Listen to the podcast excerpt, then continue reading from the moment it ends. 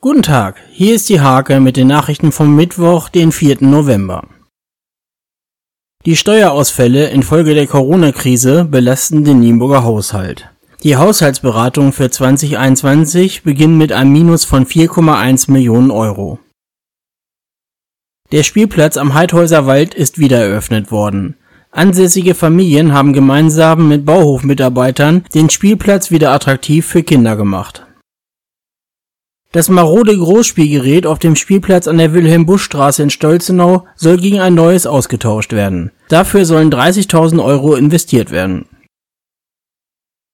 Der TuS Drakenburg hat einen Nachfolger für den geschassten Trainer Lars Büsing gefunden. Ab sofort ist Markus Olm für die Bezirksliga 11 verantwortlich.